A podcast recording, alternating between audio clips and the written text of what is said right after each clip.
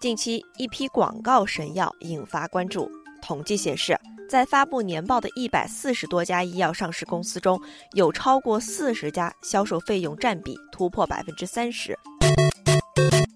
其中最高的三家，海特生物、舒泰神和龙津药业，分别达到百分之六十六、百分之六十五和百分之六十。这意味着这些企业每一元的收入中就有六毛砸向销售。Oh no！这些医药公司此番被爆出的高昂销售费用，着实让人担心不已。网友贝尔基斯说：“这些药企的确该好好整顿一下，几毛钱药品翻几十倍的卖，反正是刷医保卡，OTC 药品就跟快消品一样全国蔓延。一个感冒都能买一两百块钱的 OTC 药品，吃完还不见得效果好。”网友守望秋天说：“药企的收入大头都给了销售，研发少得可怜，怎么能不让人担心药的疗效呢？”研发创新是医药企业的根本，与广告销售上大肆撒金相对的是，医药企业在研发创新上投入力度不足。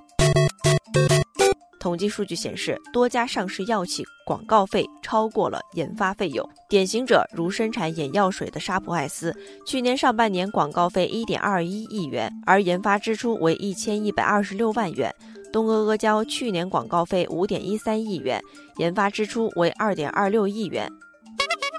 网友刘峰说：“广告费上亿元，研发费有的药企还不到广告费的一半，这真是本末倒置。”网友做好我自己就行，无奈地说：“销售的工资比研发的高，谁愿意去做研发？” Oh no！而现实是，自主生产的新药好药不多，反过来更加剧了对营销的依赖。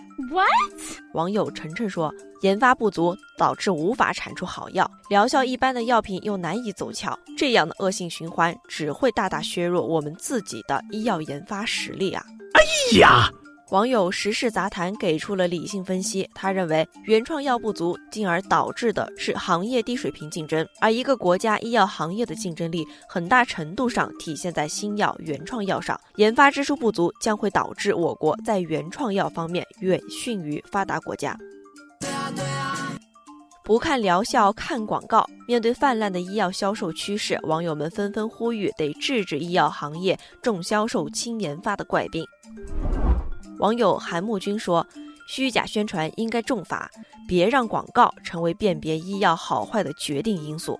除了加强广告监管，还需要加强药品上市后再评价等措施，进一步规范药企的市场行为。”网友香洲河给出自己的看法，他认为从长远方面来看，我国医药行业最终还是要落脚于创新。